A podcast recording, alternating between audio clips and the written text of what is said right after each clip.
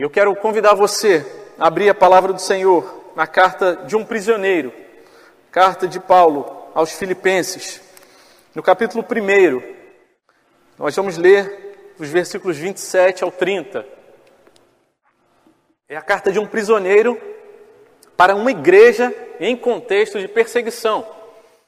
Carta de Paulo aos Filipenses, capítulo 1, versículo 27.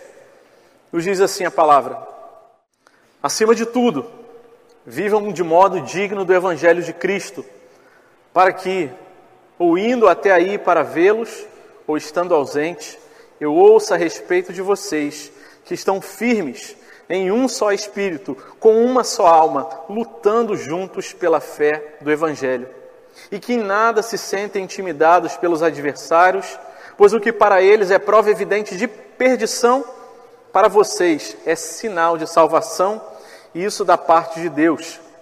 Porque vocês receberam a graça de sofrer por Cristo, e não somente crer nele, pois vocês pois vocês têm o mesmo combate que viram em mim e que agora estão ouvindo, que continuo a ter. Amém.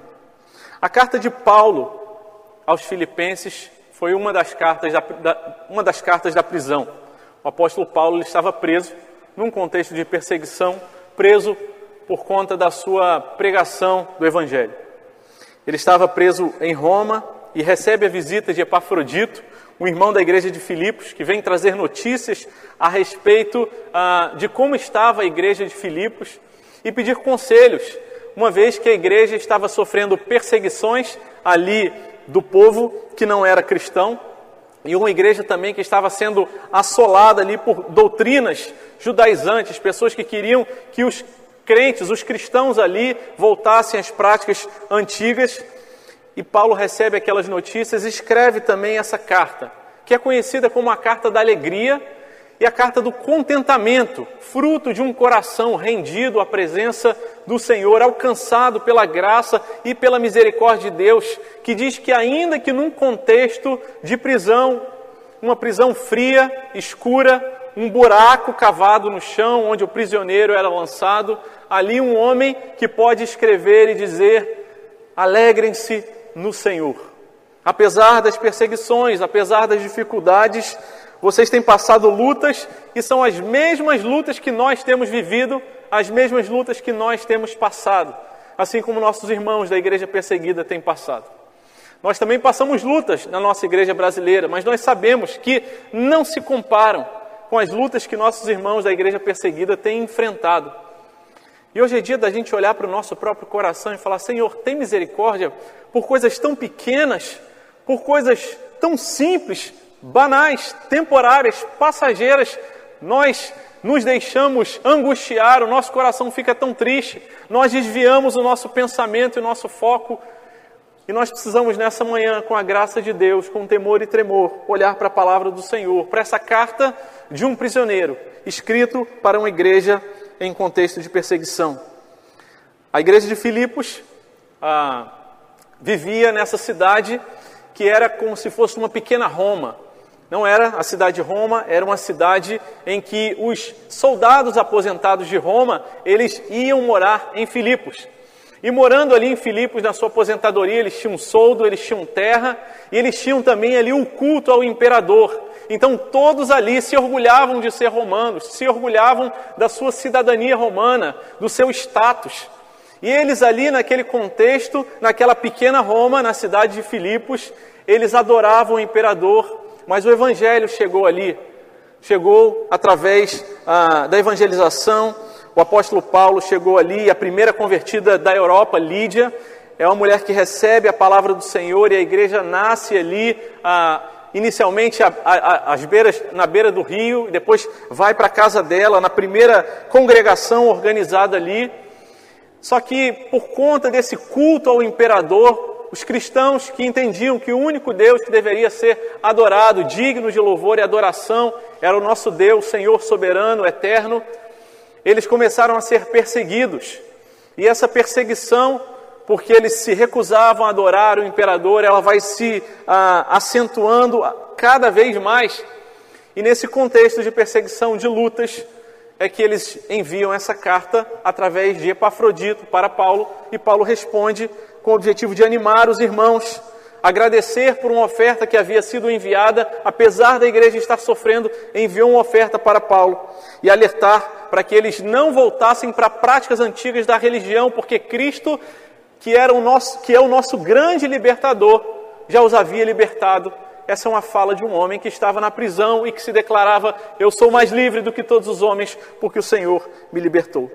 E Paulo também alerta a igreja que passava por problemas que vinham de fora, mas também problemas que vinham de dentro. Havia problemas dentro da igreja, divisões, brigas, lutas. No final da carta, ele fala o nome de duas irmãs que estavam em briga ali, mas fala: olha, elas são crentes, não desistam dela. Continuem orando por ela e caminhando com ela. Com elas, o nome delas é registrado e Sintik, e fala: olha, elas são, são crentes, elas trabalham, mas tem tido problema entre elas. Ajudem elas, orem por elas, caminhem com elas e não desistam delas.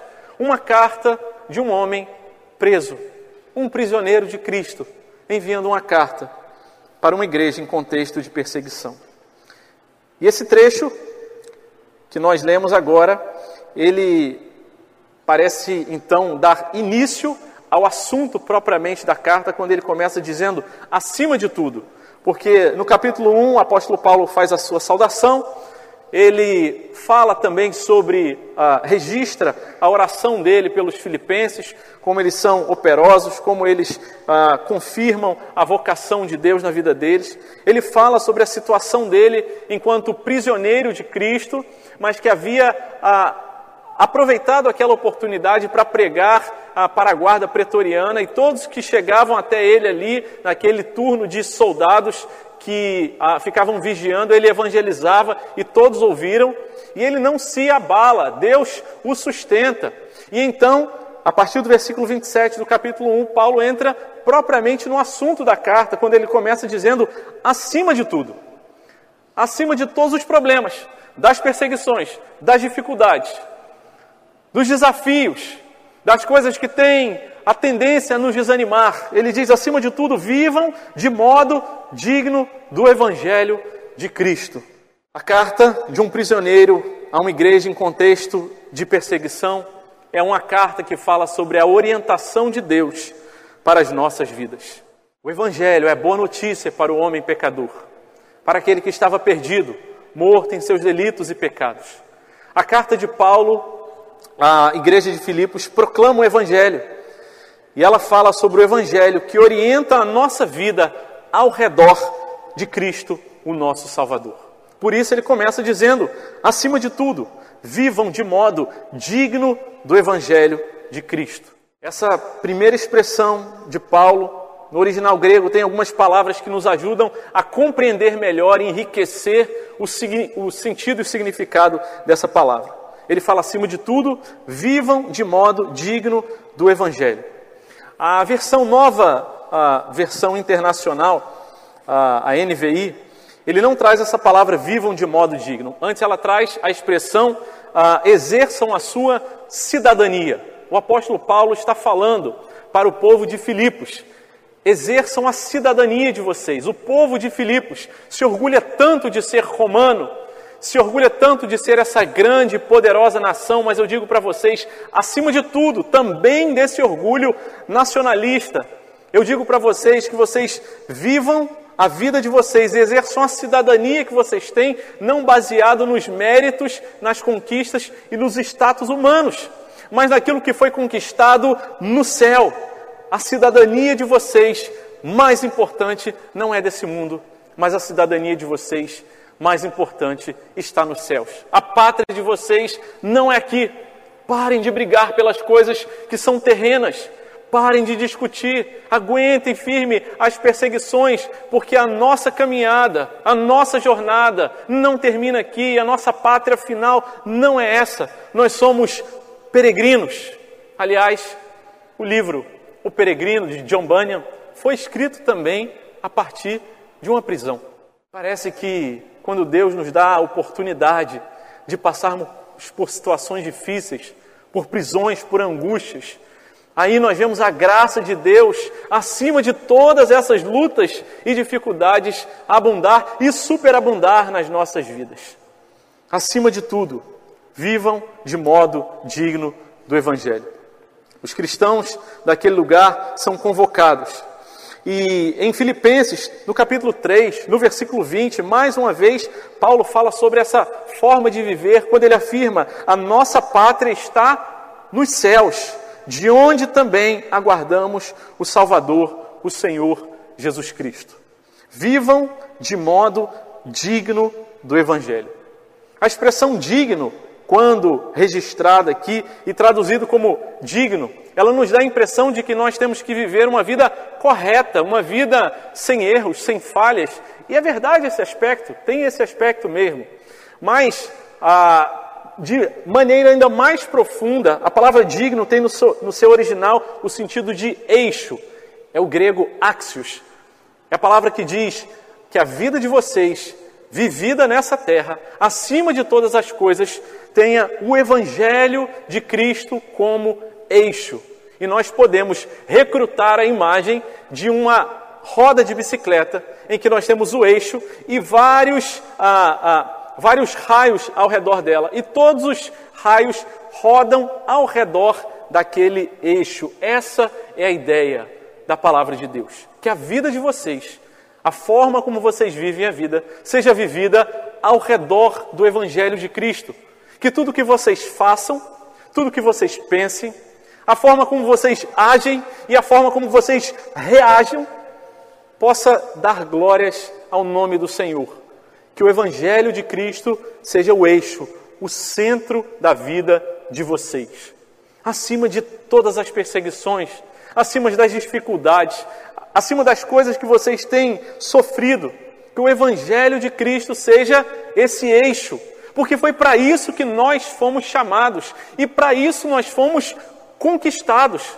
Não se trata de nos esforçarmos para que a nossa vida seja direcionada para o Evangelho de Cristo, antes, se trata de receber, experimentar e desfrutar da maravilhosa notícia de que na cruz o Evangelho pregado com o sacrifício do Senhor Jesus nos conduz a termos uma vida, nos fortalece e nos direciona, nos orienta a ter uma vida que pode ser vivida para a glória de Deus, tendo Cristo e o Evangelho do Senhor como eixo e como centro. Foi para isso que nós fomos criados. Nós fomos criados para adorar a Deus e em Cristo no Evangelho de Cristo, na boa notícia, nós temos a boa notícia de que aberto foi o caminho para que cheguemos à presença do Senhor. O Evangelho de Cristo conquistou para mim esse acesso.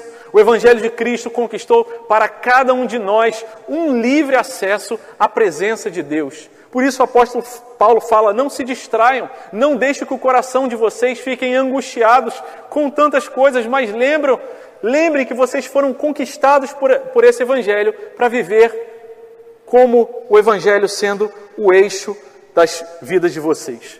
O autor de Hebreus, no capítulo 11, ele diz ali, a partir do versículo 13, aquela galeria da fé, ele fala: todos esses morreram na fé. Ele falava daqueles heróis da fé que vieram antes ah, no Antigo Testamento, sem terem obtido as promessas. Era gente que cria, vendo-a, porém, de longe, e saudando-as, confessando que eram estrangeiros e peregrinos sobre a terra. Eles esperavam a redenção, a salvação.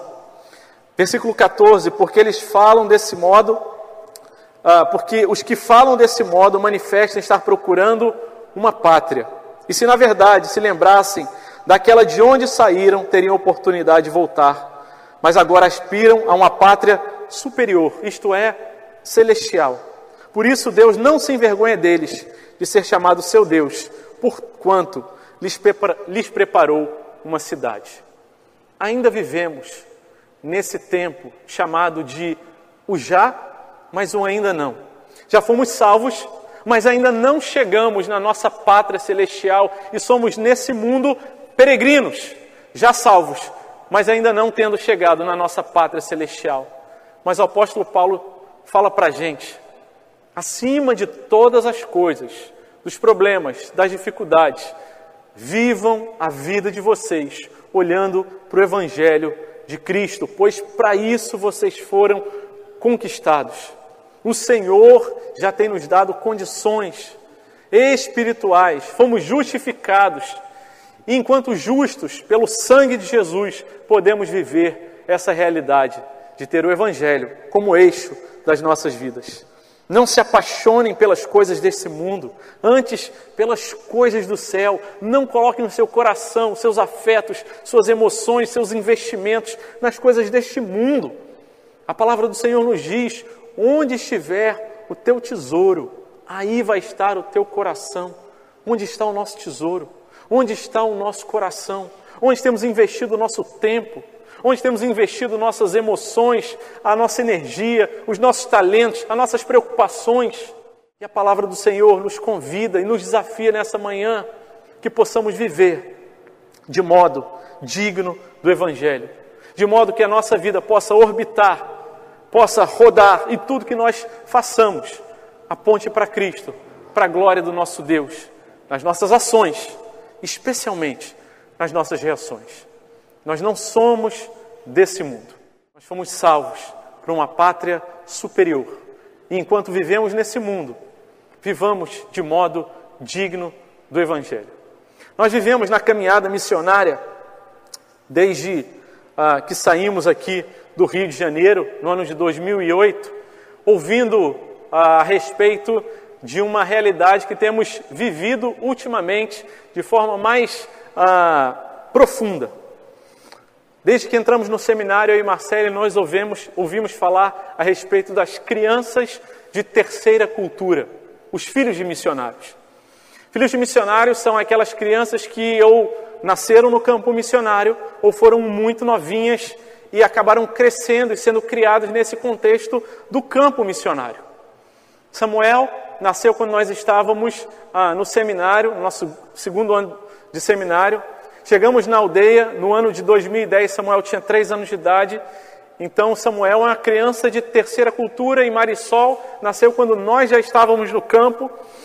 E eles são crianças que experimentam essa estranheza da vida de estar no campo missionário com seus pais e entender e perceber com as suas emoções: eu não sou desse lugar, eu não sou dessa cultura.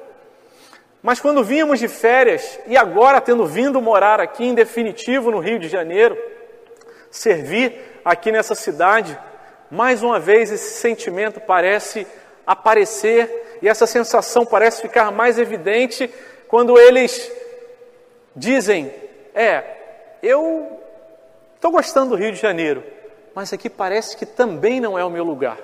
E outro dia, conversando com Marisol, a gente perguntou: Marisol, se a gente desse uma passagem para você para Disney ou para São Gabriel da Cachoeira, onde é que você ia preferir? Não tenho a menor dúvida, pai. São Gabriel da Cachoeira. É uma criança de terceira cultura. É uma criança que não é da cultura indígena, mas também não é da cultura não indígena do Rio de Janeiro. E tem gostado, mas a gente sempre percebe aquele certo desconforto. Eu não sou daqui. E esse precisa também ser o nosso desconforto, o nosso incômodo. A gente não pode estar tão confortável nesse mundo que a gente não queira sair dele. Nós somos pessoas de terceira cultura. Nós nascemos aqui, mas nós não fomos feitos para esse mundo, nós somos eternos. E por isso esse desconforto, por isso esse incômodo de nós pensarmos e sentirmos a vida e olhar para o nosso redor para a nossa cultura e falar: tem muitas coisas boas, mas o meu lugar não é aqui. E já disse o poeta uma vez, registrando e numa forma poética e artística, descrevendo de forma muito bonita, eu tenho saudades do céu. É aquele lugar para onde eu fui criado, para onde eu fui formado, onde a minha cidadania há de ser exercida. Que nós possamos viver desta maneira, de modo digno do Evangelho de Jesus, tendo Jesus, sendo o Evangelho de Jesus o eixo das nossas vidas. A palavra do Senhor segue dizendo, no versículo 27, na segunda parte, o apóstolo Paulo diz: Para que, ou indo até aí, para vê-los, ou estando ausente, eu ouço a respeito de vocês, que estão firmes em um só espírito, com uma só alma, lutando juntos pela fé do Evangelho, e que nada se sentem intimidados pelos adversários. Em primeiro lugar, o Evangelho de Cristo nos conduz a viver tendo a boa nova, as boas notícias de Cristo como eixo e como centro das nossas vidas. Em segundo lugar, o Evangelho de Cristo nos conduz a vivermos unidos uns com os outros e firmes em Cristo e por Cristo. O apóstolo Paulo, ele fala: "Olha, eu envio essa carta e a minha oração é que se eu tiver a oportunidade de ir visitar vocês, se Deus me permitir sair da prisão e chegar até a cidade de Filipos para encontrá-los de novo, ou não tendo essa oportunidade, eu possa escutar a respeito de vocês que vocês estão firmes em um só propósito, em um só espírito, com uma só alma, lutando juntos pela fé do Evangelho. Era gente num contexto de perseguição, que tinha problemas de fora na igreja, que tinha problemas dentro da igreja, e o apóstolo Paulo apela dizendo: permaneçam firmes e unidos. E as expressões no original, quando ele fala que vocês estejam firmes, a ideia é uma firmeza que se apresenta e que resiste antes, contra, apesar de uma força que se levanta e que se apresenta contra eles. Palavra firmes aqui tem essa é, expressão. É mais ou menos a ideia da barraca de praia, quando a gente leva a barraca de praia, o guarda-sol, e a gente coloca na areia e procura fincar ali, e a gente coloca o guarda-sol e a gente olha para aquela barraca e pensa: será que ela está firme? Será que não está? E a gente dá aquela balançadinha, mas de repente o vento começa a bater ali na praia, à beira do mar, e algumas barracas começam a voar, e você olha para a sua e dá aquela seguradinha e pensa: será que ela realmente está firme, bem fincada? Será que eu posso descansar que ela está bem firme? Essa é a ideia do texto original, para que vocês permaneçam firmes em um só propósito, resistindo contra as adversidades, resistindo contra as lutas, as perseguições, as coisas que tentam fazer vocês desanimarem, desistirem, ficar pelo caminho, e não apenas firmes individualmente, mas firmes em um só espírito em uma só alma, um só coração. No livro de Atos, no capítulo 2, no versículo 42, nós vemos o testemunho da igreja que tinha ali um só coração. Essa é orientação, essa é a condução do evangelho para a sua igreja, esse é o plano da palavra do Senhor, de Deus para a gente. Que sejamos uma igreja unida, uns com os outros na nossa convivência diária, sabendo que esse é um grande desafio e que isso não pode ser conquistado simplesmente, somente por conta dos nossos esforços. Nós precisamos da graça, da misericórdia e da visitação do Espírito Santo de Deus que nos quebranta, que nos humilha, que nos dá graça para procurarmos irmãos e irmãs, pedirmos perdão, ajustarmos e acertarmos as nossas diferenças e com a graça e a misericórdia de Deus, vamos sendo lapidados, os nossos espinhos vão sendo cortados e podados por Deus, e podemos ser uma comunidade de pessoas unidas e que resistem firmes diante das diversidades. Não é fácil, não é operação nossa, é fruto do Espírito. E esse, essa visão, esse conceito é o que Deus tem trazido muito ao coração da nossa igreja, que possamos ser uma comunidade de gente que se preocupa uns com os outros, que tem problemas, que tem dificuldades. É verdade, a igreja de Filipos também tinha, a palavra de Deus não esconde isso. Mas apesar disso, era uma igreja que se amava, que assim possamos ser, mas isso não vai acontecer na nossa força. Não vai acontecer porque nós vamos promover eventos. Isso vai acontecer porque o Espírito Santo de Deus tem operado e tem trabalhado em nossas vidas, para que não sejamos conhecidos pelas pelos problemas, pelas divisões, mas pela união, e nós oramos e cremos que o Senhor já tem operado e há de operar ainda mais em nosso meio. Mas o apóstolo Paulo lhe diz que vocês estejam unidos em uma só alma, lutando juntos pela fé do Evangelho. Esse é um conceito importante da palavra de Deus. Quando ele fala sobre lutar unidos, o verbo original é o sinatlel, é o verbo que fala sobre atletas que competem juntos, ou soldados que estão batalhando juntos. A igreja de Filipos, sendo a pequena Roma, aquela colônia romana, ela tinha ah, ali a prática da vivência militar romana que era diferente da vivência militar, da cultura militar grega, onde haviam na cultura grega grandes heróis e aquelas pessoas que se destacavam acima dos outros, e eram inspiração e eram heróis. Mas na cultura militar romana não existia essa figura, o coletivo era mais importante. Eles viviam aquela realidade mais ou menos parecida com aquele filme dos 300, quando eles se unem ali, enfrentavam grandes exércitos e o lema deles é que cada um ia defender o outro como se fosse a sua própria vida, e eles ladeavam os escudos, um do lado do outro, protegendo a si mesmo e protegendo ao seu irmão, e por isso tinham grandes conquistas. Essa é a ideia da expressão lutando juntos pela fé do Evangelho. Provérbios 17, 17 diz: Em todo tempo amo o amigo, e na angústia se faz o irmão. E eu olho para a igreja da Barra, e eu que tenho uma sensação repetida e recorrente de ter entrado nesse barco ontem, e olho para os irmãos e falo: quantas coisas vocês já passaram juntas? E eu falo assim: caramba, Deus, o Senhor já fez tanta coisa, tem feito. E eu creio que o Senhor não vai parar de fazer, o Senhor vai continuar fazendo e nos dando a oportunidade de resistirmos e de lutarmos juntos nessa comunidade de gente que se preocupa uns com os outros. Nós não somos chamados a chegar na igreja, entrar, participar ou talvez consumir e depois sair e não falar com ninguém.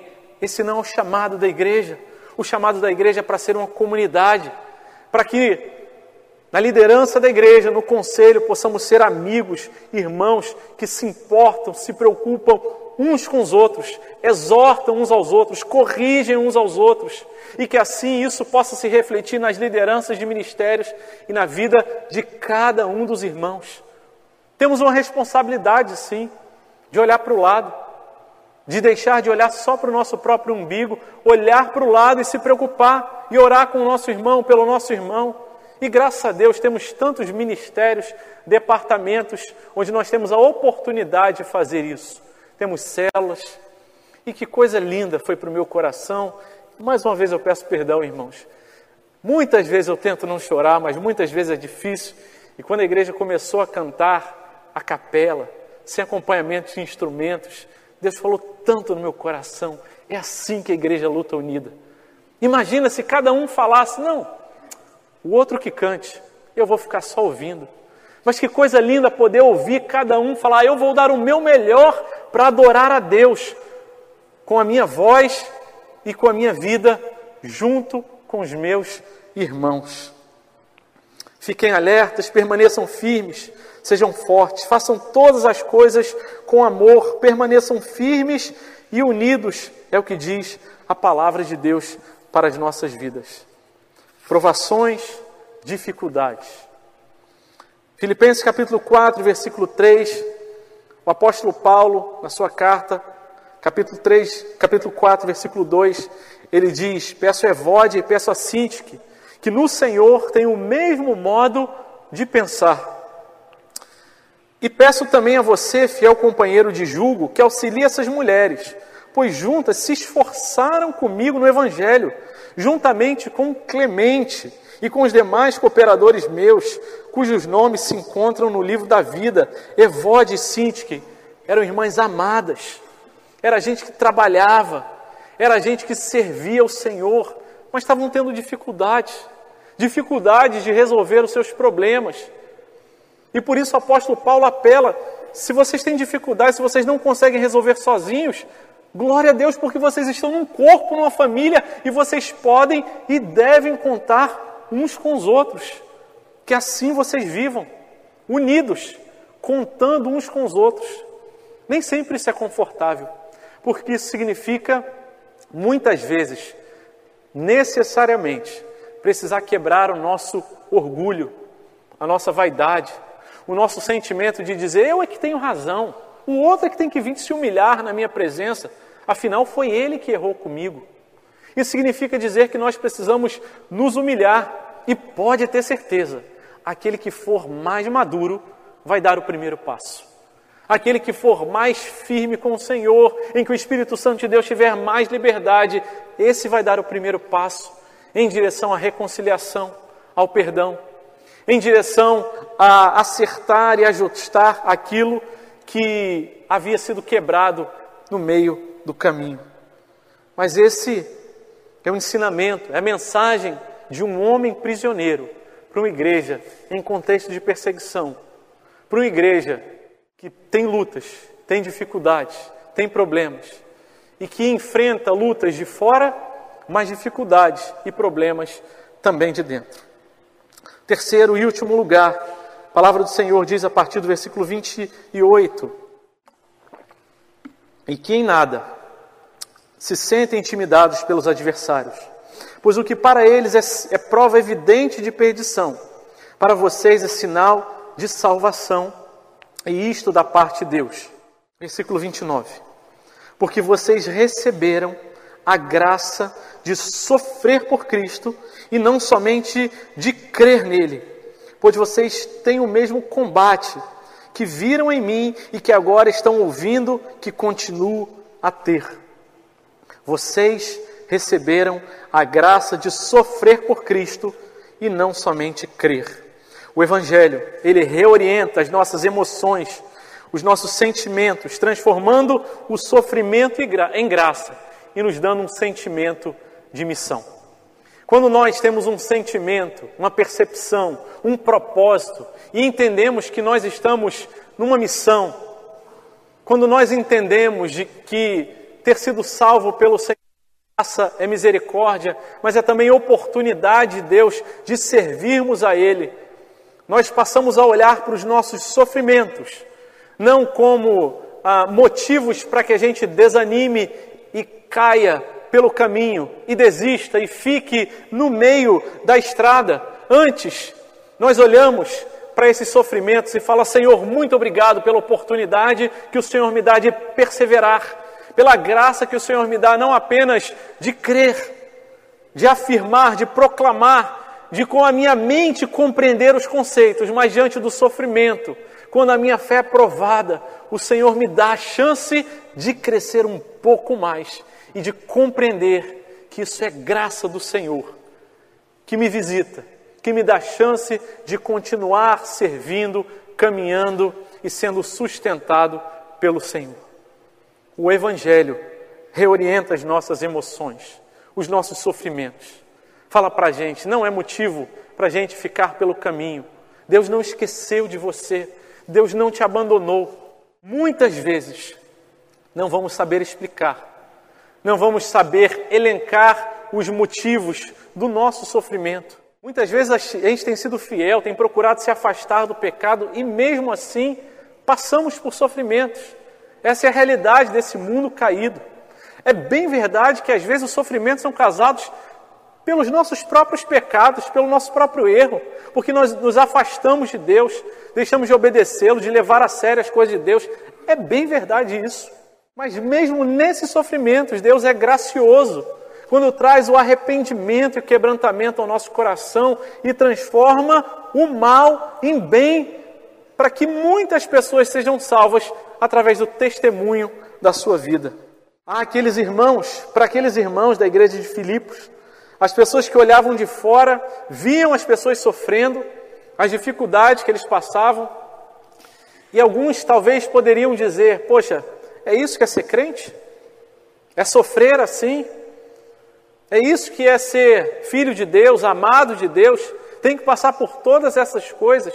Uns talvez poderiam olhar e dizer isso, mas o que a palavra do Senhor nos diz que o que para eles é prova evidente de perdição, para vocês é sinal de salvação, porque diante das dificuldades, das lutas, não desistiram.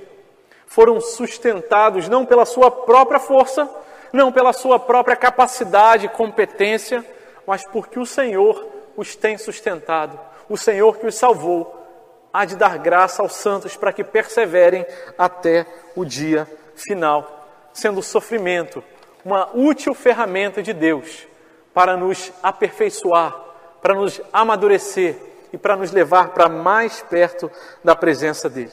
A vida da igreja, ela vem do exemplo de Jesus que fala: Eu morri para que vocês possam viver. A vida da igreja é a vida do marido que fala: Maridos, amem a sua esposa, como Cristo amou a igreja e se entregou por ela.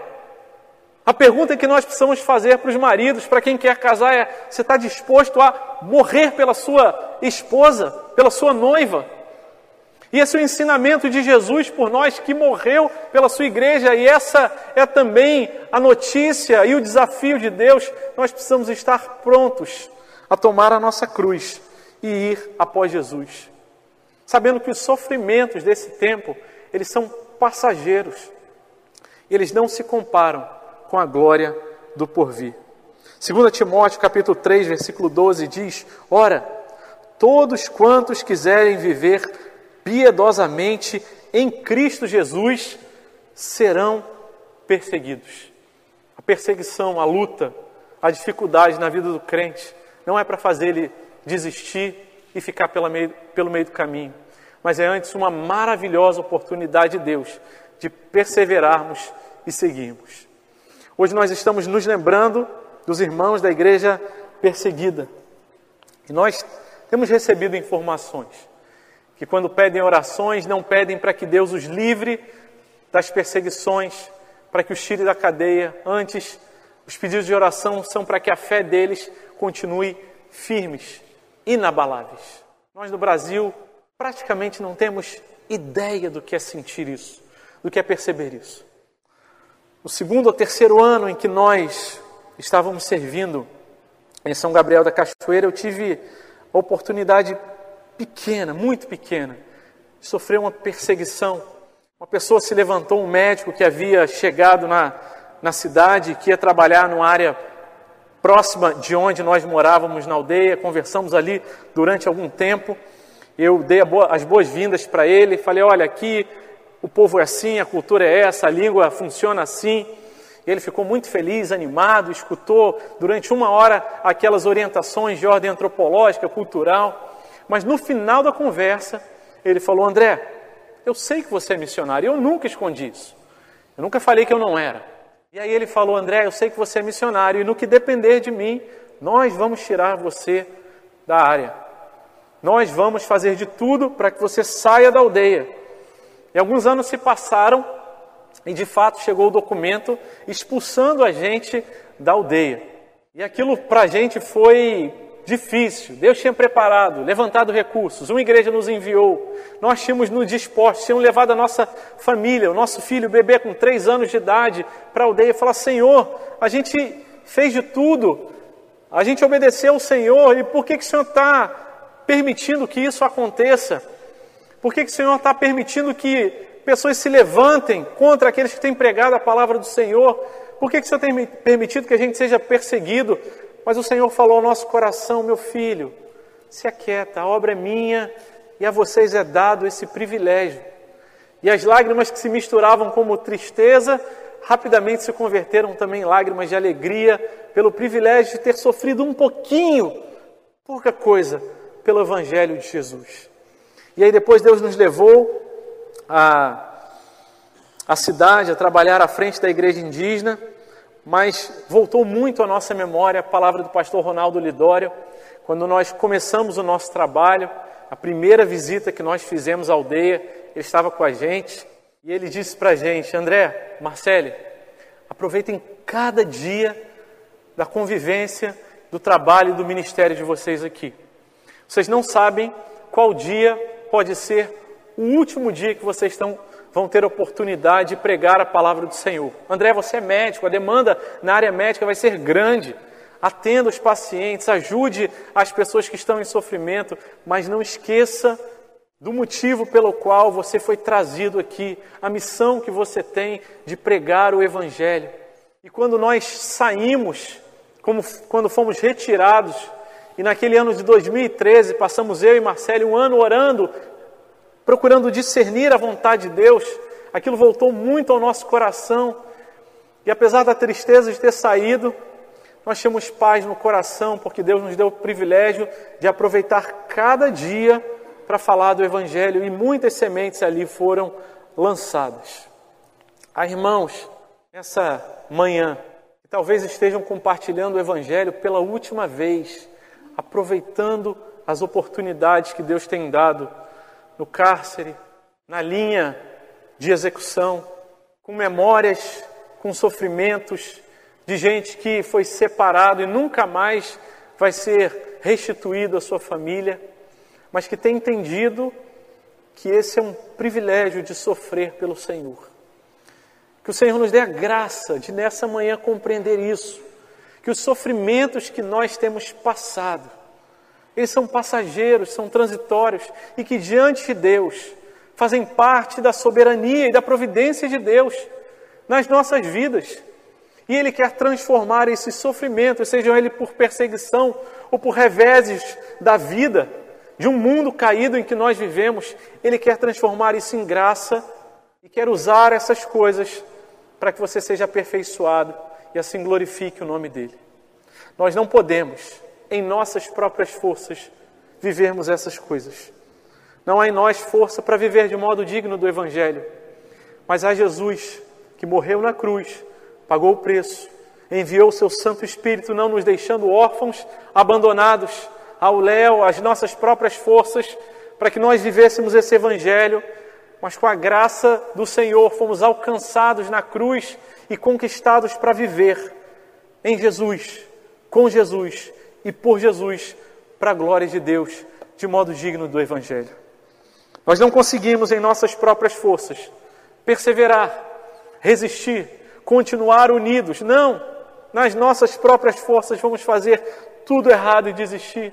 Vamos brigar entre nós. Não vamos fazer as pazes, mas nós podemos louvar a Deus porque podemos desfrutar da certeza maravilhosa de que é um Deus misericordioso, que proporciona para a gente não só o, o mandamento de obedeçam e vivam unidos, mas nos dá força, a graça, a capacidade de vivermos unidos por Jesus, porque Ele é o bom pastor, é Ele que traz as ovelhas para perto dele e nos dá força para procurarmos nosso irmão, nossa irmã, mesmo no dia de hoje, e pedir perdão e nos humilharmos na força do Espírito Santo na agenda e na direção que Ele nos dá. E é no Senhor Jesus, naquele perfeito, naquele que sofreu todas as coisas por nós, o nosso autor e consumador da fé, que em troca da alegria que estava proposta, suportou a cruz sem se importar com a vergonha. Ele já fez isso por nós, para que a gente não precise continuar carregando o peso de um sofrimento sem sentido e sem propósito mas que nós possamos olhar para o nosso sofrimento e falar: Senhor, obrigado. O Senhor tem nos sustentado. O Senhor tem nos dado a graça de olhar para a vida que o Senhor nos deu, não como um papel aleatório ao vento, como fruto de um destino ah, que não tem significado, mas o Senhor nos salvou e nos deu um propósito e uma missão, e por isso nós podemos olhar para o nosso sofrimento e dizer: Senhor, Obrigado que o Senhor tenha usado esse sofrimento para que eu possa amadurecer e estar firme na missão que o Senhor me deu. Nessa manhã nós queremos orar ao Senhor, pedindo que Ele nos dê graça para que essa carta que foi enviada por um prisioneiro possa chegar não apenas aos nossos ouvidos, mas que venha até o nosso coração e restaure a nossa alma e glorifique o nome do Senhor. Nós vamos orar nesse momento, encerrando esse momento, esse período da meditação, da exposição da palavra do Senhor, mas depois ainda vamos ter outro momento de oração eu gostaria que você permanecesse até o fim desse tempo aqui na nossa igreja. Feche seus olhos, abaixe sua cabeça. Vamos orar ao Senhor mais uma vez.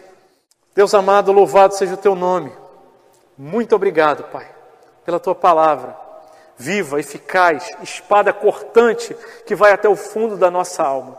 Senhor, eu sei que mal posso falar aos ouvidos dos meus irmãos, quanto mais ao coração. É só o Senhor quem faz, é só o teu Espírito Santo, e por isso eu clamo ao Senhor: tem misericórdia, Pai.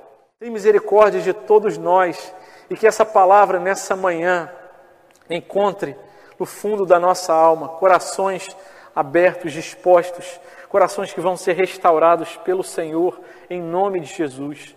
Dá-nos a graça em nome de Jesus e na força que o Senhor nos dá, de permanecermos firmes e vivermos a nossa vida firmadas e tendo Jesus como centro.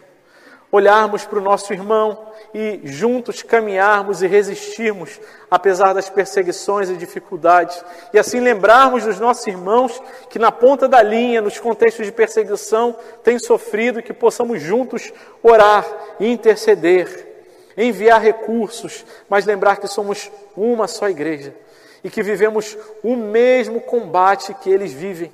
Somos o mesmo corpo. E dá no Senhor a graça de saber que os sofrimentos que temos passado, Pai, são passageiros. E o Senhor tem nos dado a graça de não apenas crer, de não apenas declarar, mas de sofrer por Cristo. Que o teu nome seja exaltado. Nós te bendizemos, nós te exaltamos. Em nome de Jesus. Amém. Amém.